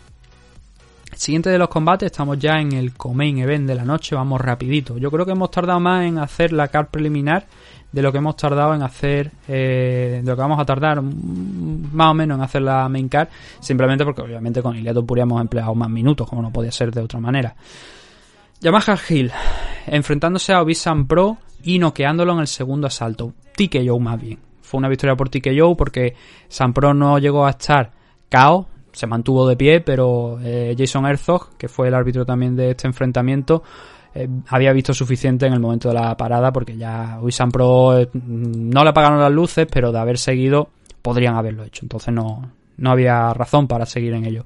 ¿Cómo fue el combate? Bueno, aquí también se liberaron las puntuaciones después y se comentó, se, bueno, se hicieron públicas que eh, decían que Yamaha Hill había ganado el primer asalto a Obisan Pro, cosa con la que estoy totalmente de acuerdo. ¿Por qué? Porque fue más efectivo, tenía más claridad en las ideas a la hora de ejecutar el, game plan, a la hora de ejecutar los golpes. Y Obisan Pro, el problema que yo le veo a Obisan Pro es que no, no tiene ritmo, no tiene velocidad, no digamos no tiene una velocidad. Quizás esto sería, esto que voy a decir ahora sería lo correcto. No tiene una velocidad de crucero, digamos. Es un tipo que mm, está a la contra, que tiene una pegada brutal, porque pega como una mula, eh, Obisan Pro, pero que le cuesta el, el entrar en el combate, que funciona a explosiones, muy a rato, y claro, contra un tipo mucho más joven como Yamaha Hill, que mm, se le ve que es mucho más dinámico, mucho más hábil, mucho más rápido de lo que es Obisan Pro. Estaba claro en un principio que iba a sufrir. Que obviamente el- eh, en el caso de San Pro nunca puedes descartarlo, nunca puedes sacarlo de un combate porque tiene, como he dicho, muy buena pegada. Que se lo digan a Alonso Menifield, ¿no? En su último enfrentamiento. Y no solamente a él, sino a otros tantos que, que han pasado por las manos de, de Obisan Pro. Pero claro, mm, necesitas algo más. Y ayer Hill estuvo muy, muy hábil para no ser cazado y sin embargo impactar golpes sobre, sobre San Pro a pesar de, esa altura, ese físico impresionante que tiene San Pro, que en diferencia de alcance la verdad es que no, no había una diferencia me parece, eh, si acaso a lo mejor un centí- algún par de centímetros en favor de, de San Pro o incluso hasta a lo mejor de Yamaha Hill, pero bueno, el, como digo, un primer asalto que estuvo mm, dentro de lo que cabe, que fue competitivo, pero ya digo que San Pro conectando, pero que me, me faltaba ese punto de intensidad que sí que tuvo Yamaha Hill y que en el segundo asalto fue mucho peor. Porque a pesar de que Obisan Pro inició muy activo el segundo asalto, Hill le fue comiendo el terreno a los pocos segundos de, de haber comenzado, de haber sonado la campana, ¿no? De, de inicio de dar el, el árbitro la orden de, de volver a pelear. Y mm, Gil empezó a hacer daño. Gil empezó a hacer retroceder a, a Obisan Pro. Había incluso olido ya la sangre, viendo que San Pro no estaba pasándolo bien. Y lo puso contra la jaula. Lo- le puso la espalda muy pegadita a la jaula. Y a partir de ahí, pues empezó a lanzar golpes de todo tipo. Hasta que Jason Herzog, como digo, paró el combate. Porque no quedó cao en ningún momento. Pero sí que el ritmo tan alto que estaba poniendo Yamaha Hill, sumado a los golpes que estaba lanzando, que eran un gran volumen y que casi todos de los casi todos los golpes que estaba lanzando Yamaha le estaban entrando creo que fue una buena parada. Hay que decir aquí eh, eh, que Jason Herzog creo que estuvo bastante bien. En otras ocasiones pues se ha podido equivocar. No te digo que no. Por ejemplo el combate de Anthony Smith contra Glover Teixeira creo que podía haber hecho bastante más. Podía haber impedido el combate, o sea, podría haber tenido el combate bastante antes, no haber hecho que Anthony Smith recibiera mucho más castigo. Pero aquí, sin embargo, creo que lo hizo bien. Ya un Obisan Pro que estaba eh, con el piloto automático defendiéndose de los golpes como buenamente podía, No tiene la necesidad tampoco de ver que un luchador, y menos a la edad de Obisan Pro, que creo que son 37 o 38 años, acabe KO si no tiene que acabar KO cuando ya su rival está ganando el combate de manera clara. Así que felicitar a Jason Herzog también por esta parada porque creo que hizo lo correcto y Yamaha Hill podríamos decir que no ha perdido ningún combate en UFC. Bueno, es verdad que no ha perdido ningún combate en UFC, pero quiero decir, podríamos decir que ha ganado todos los combates que ha tenido. De hecho, el de Clitson Abreu, que es por lo que le comento esto, también lo ganó. Lo que pasa que, como ya dijimos en el día de ayer y en la previa, creo que también dio positivo por marihuana. Y la comisión de Nevada dijo que aquel combate se iba a ir a un no contest. Pero en un primer lugar, eh, hay que decir que Yamaha Skill ganó ese enfrentamiento y que esto, con la victoria aquí frente a Visan Pro, le hubiese supuesto tres victorias consecutivas. Más allá también de la de el Contender Series. Con lo cual, sigue invicto, por supuesto, con un 8-0 de récord, 8-0-0-1, un no contest, pero ahora ha derrotado a Obisan Pro, con lo que veremos, porque Obisan Pro estaba rankeado en la decimoquinta posición, y dado, dado que Yamaha Hill no ha perdido ningún combate hasta ahora, es bastante probable que veamos a Hill entrando en el top 15 de la división en estos próximos días. Veremos si, si finalmente esa, en esa actualización eh, se acaba dando esto. San Pro.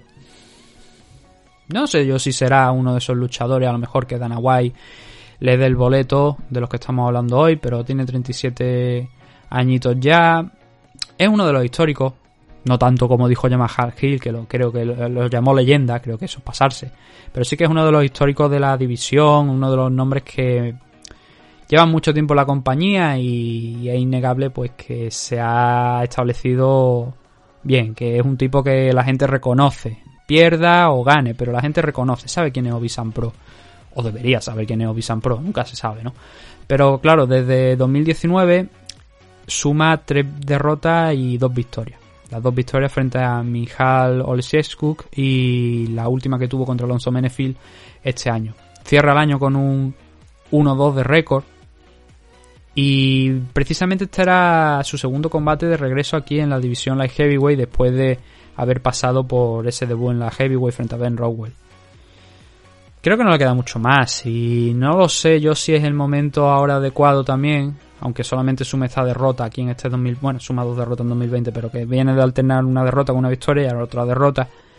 Yo creo que es el momento quizás a lo mejor también de liberar a Obisan Pro y permitirle ir a otra, ya que UFC parece que alguien creo que fue el que lo dijo, me parece fue Dan Hardy o, o Víctor Belfort, de pedir como una categoría especial donde pudieran pelear luchadores veteranos. Como eso, aquí no lo vamos a ver y no creo que lo veamos en ninguna compañía.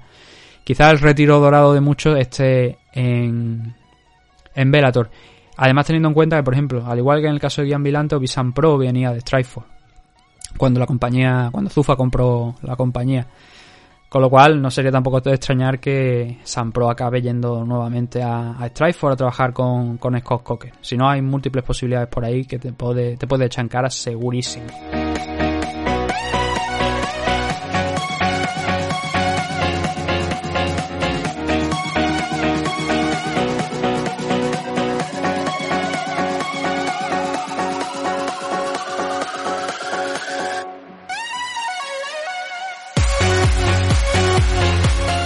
Llegamos al main event de la noche. Igual vamos a estar por debajo de la hora y media, quién sabe. El combate principal de la noche fue Marvin Vettori contra Jack Hermanson. Hemos hablado en la primera parte del análisis de cómo se da esto, ¿no? De los problemas que ha tenido Jack Hermanson, de tener que aceptar hasta tres rivales diferentes para finalmente disputar este combate contra Marvin Vettori, siendo este el tercero, no el cuarto, sino el tercero. Y Vettori estuvo. Claro, aquí había varias dudas. Oscar Panadero también lo predijo esto. Pero aquí había varias dudas que no comenté yo en, en la previa. Hermanson había estado peleando, o sea, había estado entrenando, preparándose un camp para hacer un combate de 5 asaltos. Marvin Vettori no, porque el combate contra Sousa, contra Yacaré, iba a ser de 3 asaltos. Y la cuestión era cómo va a afrontar Marvin Vettori a una semana del enfrentamiento esta pelea, porque solamente tenía una semana para prepararlo. Estuvo muy bien. Hay que decir que eso del cardio, de cómo iba a llegar al cuarto y al quinto, pues realmente no le afectó. Es más, creo que Marvin Vettori, si no me falla la memoria, este es el primer main event que tiene aquí dentro de, de UFC. Y nunca, creo que nunca ha llegado a, a pelear a, a cinco asaltos. Así que ayer se le vio muy bien. Cosas, más, cosas interesantes antes de empezar con el análisis asalto por asalto. Esto se fue a decisión, fue una decisión, una victoria por decisión unánime para Marvin Vettori por un doble 49-46 y un 49-45. Con lo cual la victoria era totalmente eh, justificada. Yo estoy de acuerdo con la puntuación incluso de la, del el 49-46, estoy de acuerdo. El 10-8 creo que no es suficiente. Y sé que viene por el primer asalto, pero creo que no es suficiente. Ahora hablaremos de eso. Pero cositas así a, a grandes rasgos. La presión de Marvin Vettori. Una presión muy, muy alta en los primeros asaltos especialmente. Luego se fue eh, controlando la situación, fue bajando el ritmo y ya Hermanson fue ganando eh, presencia en el combate. Pero Marvin Vettori los dos primeros asaltos estuvo muy, muy bien. Empezamos con, con el primero. Y ya lo he dicho, presión, presión y presión. Hay un momento donde le conecta un 1-2 eh, Marvin Vettori a Jack Hermanson y es especialmente esa mano izquierda, él es zurdo, Vettori es zurdo. Es la izquierda la que impacta, el directo con la izquierda, que hace que mm, Jack Hermanson caiga. Lo noquea en, ese, en este primer asalto. Y tiene varias oportunidades Vettori de intentar finalizar la pelea. En un primer momento empieza a golpear, coge la guillotina, suelta la guillotina, vuelve a coger la guillotina. Pero claro, estamos hablando que, como habíamos dicho en la previa, Jack Hermanson es un tipo con un suelo experto. Y pasó dificultades, como era de esperar, pero recuperó guardia. Aquí en este primer asalto no se le vio muy muy activo en la guardia, porque claro, supongo que todavía estaba tocado de, del knockdown que le había realizado Marvin Vettori. Pero por lo menos se mantuvo en el combate, no perdió la, la cara aquí en este primer asalto y cuando quedaba pocos segundos incluso consiguió levantarse. Hay detallitos aquí que por ejemplo notas que no en este primer asalto, creo que fue en el segundo, pero que notas eso, ¿no? El, el tema del grappling, cómo él intentaba entrar abrazando a, a cuando estaba en el suelo, intentando abrazarlo para coger la guardia, meter las piernas, intentar impulsarlo un poquito, elevarlo un poco, mínimamente, como para cogerle otra vez la guardia y poder ahí ganar la posición. Detallitos de eso, de, de practicante Brazilian Jiu-Jitsu y sobre todo del gran nivel que tiene Jack Hermanson. El primer round, por tanto, se iba a parar para el italiano, con ese knockdown, con ese buen inicio que había tenido. Y Hermanson no llevó bien la presión. La, alguna presión que en el segundo asalto hay que decir que disminuye.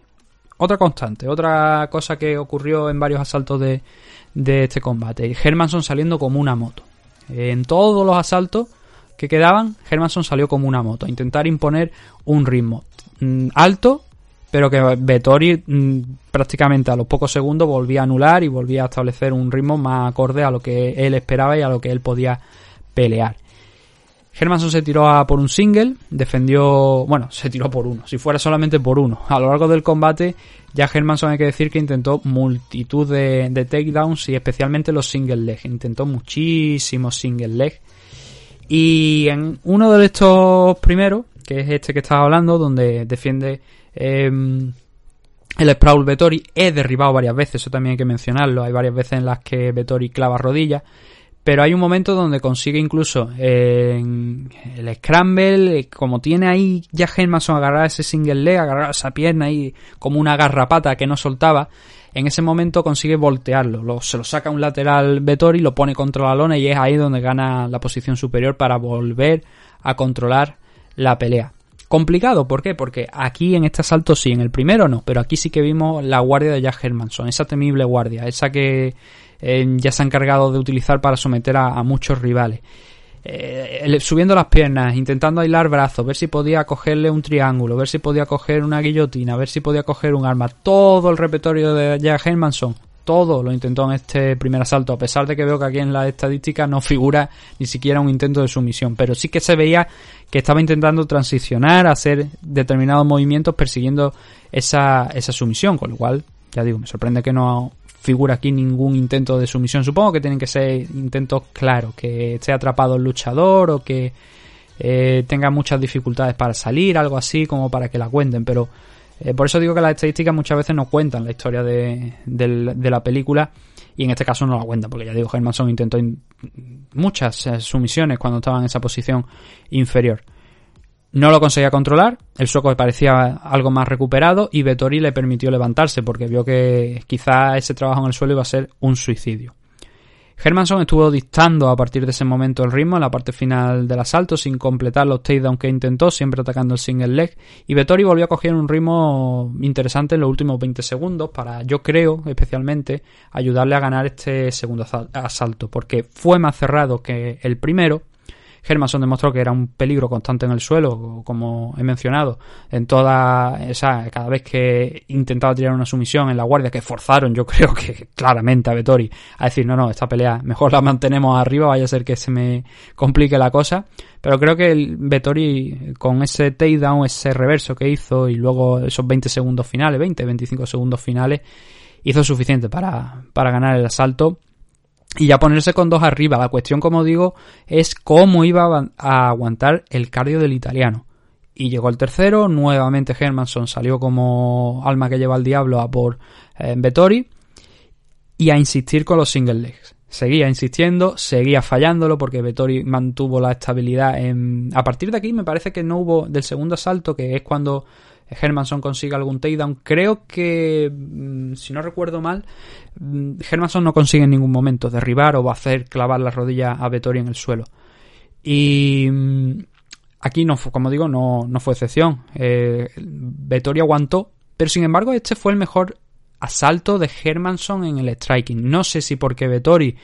Eh, bueno, Vettori se ralentizó un poquito, pero no sé si porque dijo, oye, me quedan dos asaltos más todavía eh, tengo que administrar la energía, vamos a, ver cómo va esto, vamos a aguantar un poquito. Y Hermanson aquí estuvo muy bien. Hay una cosa que hay que decir de Hermanson que ayer en el striking estuvo muy bien aguantando el ritmo durante todo el combate.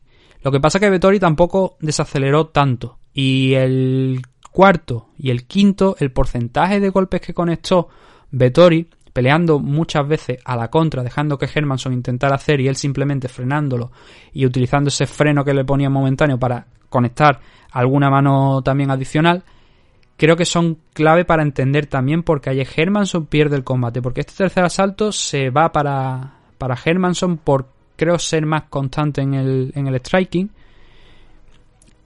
La cuestión, como digo, es que en el cuarto y en el quinto Vettori lanzó mucho más de lo que lanzó en el tercer asalto y con un mayor porcentaje. Con lo cual, cuarto y quinto asalto, que fue una guerra de striking completa, son para Marvin Vettori. Por lo que digo, un porcentaje mayor, un número mayor de golpes conseguidos frente a los golpes de Jack Hermanson. Que no peleó mal, peleó bien, pero no hizo lo suficiente. No fue suficiente para vencer lo que estaba ofreciendo en ese momento Marvin Vettori.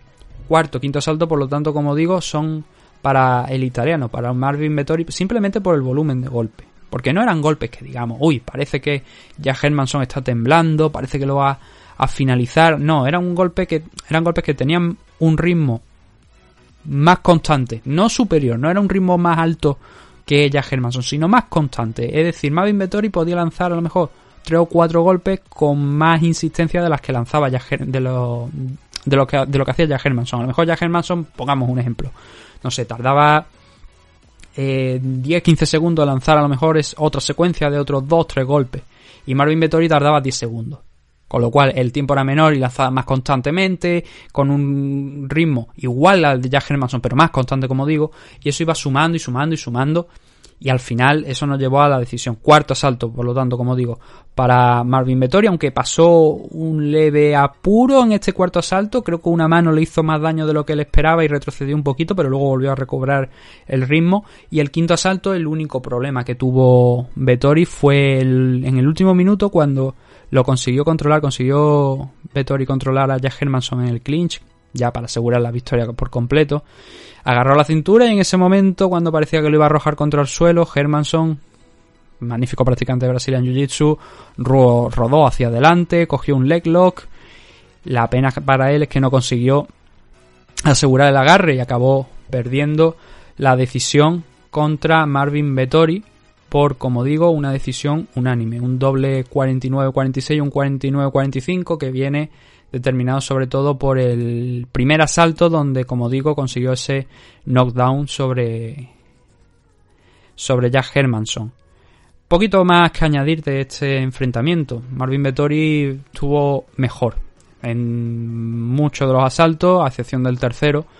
y con un mayor volumen y con la presión y con los takedowns del, del primero y del segundo asalto, pues fueron suficientes para ir ganándolo uno tras otro y acabar sumando por lo menos cuatro de los cinco rounds que se vieron anoche. Marvin Vettori, el único problema que ha tenido, yo creo que podríamos decir hasta ahora, no es la primera derrota, o sea, no ha tenido ya alguna derrota aquí en UFC, no solamente la de Israel Adesanya, que era lo que iba yo. Ha tenido dos derrotas y un empate. Pero el problema de Marvin Vettori fue encontrarse contra Israel Adesanya. Y aún así aquello fue una decisión dividida. Creo que ganó Adesanya de sobra el combate, pero también fue un buen combate por parte de Vettori. Entonces, su gran problema fue enfrentarse, como digo, a Israel. ¿Por qué? Porque de no haber peleado contra Israel, que era lo que tocaba en aquel momento, porque Adesanya acababa de entrar en UFC, pero de no haber peleado contra él, probablemente Vettori hoy no estaría el 12, que es como están los rankings, sino que estaría más por, encima. Aceptó este combate una semana de, de la pelea contra el cuarto de los rankings y le ha salido bien. No creo que vaya a entrar entre los cinco primeros, sería extraño. Pero sí que es verdad que esto abre la puerta para, aunque no estés en esa quinta o cuarta posición tras derrotar a Hermanson, sí que te abre la puerta a un gran combate. A un combate muy muy importante, a otro main event después de este contra Jack Hermanson. Y eso creo que tiene que llegar para 2021. Él ha dado un nombre que ha sido Paulo Costa. Y es algo que tiene bastante sentido y que cuadra con lo que acabo de decir. Con el tema de, mm, vale, tú estabas el, el 12, no, perdón, el 13, el décimo tercero. Tú estabas el 13, has derrotado al cuarto. Es difícil que te coloques ahí en esa cuarta posición, pero también hay que tener un detalle. Joel Romero, ahora que lo estaba viendo, todavía está en los rankings. Ayer creo que en la retransmisión pusieron el 12 y si lo pusieron fue por eso precisamente, porque Joel Romero no estaba en los rankings y creo que es un, un detalle importante. Aunque aquí todavía lo veamos en la pantalla de los rankings, la página web de, UFC, es verdad que Joel ya no está, con lo cual Vettori sería el 12. Y puede que sí, que haciendo a lo mejor al quinto, quién sabe, ¿no? Pero em, te abre las puertas a, una gran, a un gran combate y ese gran combate ha determinado Marvin Vettori que va a ser Paulo Costa. Me gustó otro detalle de Marvin ayer en su conversación con John Anik, que dijo que si podía ser sincero, le dieron que sí, y dijo que sentía que no había estado bien, que podía haber hecho más. Claro, eh, siempre se puede hacer mejor. Eso es una realidad. Pero también hay que valorar una cosa, chicos. Has peleado con siete días de antelación, no era el combate que tenías pactado, tu combate venía ahora, esta semana. Estuvo muy bien. Estuvo muy bien teniendo en cuenta que ha estado con una preparación de siete días. Si tiene un training camp por delante más amplio, pues incluso lo podrá hacer mejor. Maravilloso, espectacular. Vamos a ver si es verdad. Y ahora va a tener uno de los retos más importantes, el reto más duro de su vida.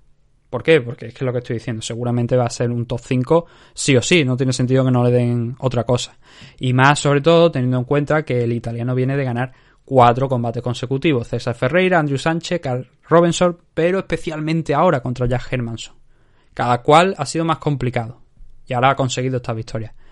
Creo que tenemos que esperar un combate grande para el italiano en 2021, que como comentaban ayer, hizo la transición a Estados Unidos, entrena el 15 MMA y la verdad es que ayer fue una noche bastante buena para, para el gimnasio, para el 15 MMA. Pusieron también una promo de Giga Chikache, lo cual mm, en algún momento de, del evento, creo que fue, me parece, tras el primer combate de la CAR preliminar, antes de sí, antes del enfrentamiento de Ilia Topuria, pusieron una, una promo de Giga Chikache en el 15 MMA que fue también el gimnasio, donde, si recordáis, donde estuvo Enrique Marín, cuando estuvo con Kelvin Gastelum y compañía, que mm, lo diré, que me hace pensar que también están promocionando van, bien algo fuerte para Giga Chikache, pero lo, o sea, lo comento porque eran del mismo gimnasio, entonces mm, Vedor hizo esa transición, ya digo que el único problema que ha tenido me parece a mí era el haberse enfrentado a Israel Adesanya y vamos a ver hasta dónde puede llegar. Ahora está la posición en la que yo creo que el italiano merece y ha demostrado que merece también. Sigue teniendo mm, rivales muy importantes, pero cuando ha tocado el cuarto, ha derrotado al cuarto. A lo mejor luego se enfrenta contra Darrentil y pierde, que está Darrentil por debajo, pero al menos ha dado ese pasito adelante. No, esto no quiere decir que si, eh, porque esto es una concepción, a lo mejor una idea que tiene mucha gente de no, es que si tú derrotas al segundo, tú eres mejor que el resto. No sé por qué hay gente, igual vosotros no. Y, pero hay gente que sí que tiene esa idea, ¿no? Es que si tú has derrotado al segundo eres mejor que el resto, no sé qué. No, oye, no, eso no, no funciona así. Hay combates que eh, tu estilo te favorece frente a otro. En el caso de Marvin Vettori es un tipo con un muy buen wrestling, con una presión muy alta, con un ritmo muy alto, con un striking que no es el mejor de la división, pero que claro, si le sumas esa presión cuando presionas realmente puede complicarle tanto la vida, bombardeo por saturación que se dice. ¿Sabes? No tienes que ser un noqueador, no tienes que ser un gran boxeador, sino que eres capaz de hacer un bombardeo por saturación con, en, una categoría como la de 185 libras y eso saca a mucha gente de, sus casillas. Y Marvin Vettori es lo que hace, es lo que puede hacer. Y tiene potencia también, un poco de potencia de pegada, con las cosas como son. Así que va a ser un bonito 2021, la verdad, para los europeos. Teníamos aquí a Giga Chikatse, o sea, Giga Chikatse, bueno, sí, a Giga Chikatse lo vamos a tener en 2021, que viene lo grande también para él, pero quería decir, Ilia Topuria, otro georgiano, Roman Dolitze, eh, Marvin Vettori, que hacían bastante tiempo, yo no, ahora no recuerdo la última vez que vimos, igual, lo- ya digo, igual lo hemos visto antes en alguna otra ocasión o algo, pero no recuerdo yo un combate en Estados Unidos, en un main event, en los últimos meses. En este 2020 creo que no se ha dado. No sé si en otros momentos puede que se haya dado, pero un enfrentamiento entre dos europeos en un main event, oye, ¿quién no lo iba a decir hace un tiempo? Así que bien por Marvin Vettori y Jack Hermanson ahora este 2020 de- debutó en este, bueno, entró en este 2020 ganando a Kelvin Gastelum y ahora perdió contra Mar- Marvin Vettori. Con lo cual, en, desde el 2019 se sitúa con tres victorias y dos derrotas, siendo esas dos derrotas frente a Jared Cannonier y ahora Marvin Vettori. La posición de Jack Hermanson pues queda algo comprometida. Eh, obviamente va a bajar seguramente de esa cuarta posición, lo que no quiere decir, como digo, que lo coja Marvin Vettori, pero sí que caerá, imagino, algunas posiciones en el ranking. A seguir creciendo, ya ha demostrado que es un buen luchador, es un grandísimo grappler. Kelvin Gastelum lo sufrió, eh, Marvin Vettori se le encendió la alarma en algún momento, pero tampoco nada grave y de lo que no pudiera salir. Los bonos de la noche, cerrando ya este esta car. ¿Qué teníamos en los bonos de esta noche? Pues lo hemos adelantado un poquito antes. Gabriel Benítez y Jordan Levy se llevaron los 50 mil dólares. Gabriel Benítez por ese rodillazo al pecho sobre Justin James y Jordan Levy por un magnífico slam en 22 segundos para llevarse esa victoria frente a Matt Wyman. Y luego los 50 mil dólares del Fight of the Night frente a Jack Herman- eh, para Jack Hermanson y Marvin Vettori. Cosa con la que estoy 100% de acuerdo. Yo estoy muy de acuerdo con los bonos de esta, de esta noche, de este evento de UFC Vegas 16. Creo que son los justos. Creo que, mm, por desgracia, me hubiera gustado, obviamente, que se lo hubiera llevado también Ilia Topuria. Pero cuando tienes este tipo de finalizaciones, ya sabemos que cuanto más espectacular la finalización, obviamente, más posibilidades de llevarte el performance of the night. Y si coincides en una cara en la que tenemos este, esta victoria de Jordan Levy por un slam y luego también ese rodillazo de Gabriel Benítez, se te hace la tarea bastante más complicada. Pero bueno, como he dicho, habrá más oportunidades. Lo siguiente que tenemos después de este UFC Vegas 16, que analizaremos, realizaremos la previa en esta semana, es UFC 256. Nos quedan dos eventos de UFC para este final de año. Uno es UFC 256, que va a enfrentar a Davison Figueiredo contra Brandon Moreno en la división Flyweight por el título, del que es campeón el brasileño. Y luego también Charles Oliveira frente a Tony Ferguson. Así que tiene algunas cuantas peleas interesantes el UFC 256. El que ha tocado, ha quedado bastante tocado es el UFC Fight Night, que iba a tener a Hansa Chimaev frente a Leon Edwards en el main event y que al final, por el momento, parece que no vamos a ver a, a Chimaev porque el main event se ha cambiado y creo que no hay intención de buscar ya alguien para Chimaev por el momento. Y se ha dicho que va a enfrentar a Geoff Neal frente a Stephen Thompson. Va a ser el nuevo main event de ese enfrentamiento. Hablaremos desde luego de todos esos combates conforme vayan llegando, eh, vayan pasando los días. Hay que decir que esta semana hay evento de Bellator, que vuelve y lima Lake McFarlane a la compañía a pelear, con lo cual es un- una pelea bastante interesante, que hay un evento también de One Championship, eh, no tan interesante quizá como los anteriores, además hubo problemas en este último, se cambiaron varios combates, pero sí que tiene un Taiki Naito contra Jonathan Hagerty, eso sí, en Muay Thai, en el main event, pero créeme, es un muy buen enfrentamiento y es muy interesante de ver, pero no tiene tampoco una car muy, muy, muy amplia que digamos. Así que nada, eso es lo que tenemos para esta próxima semana.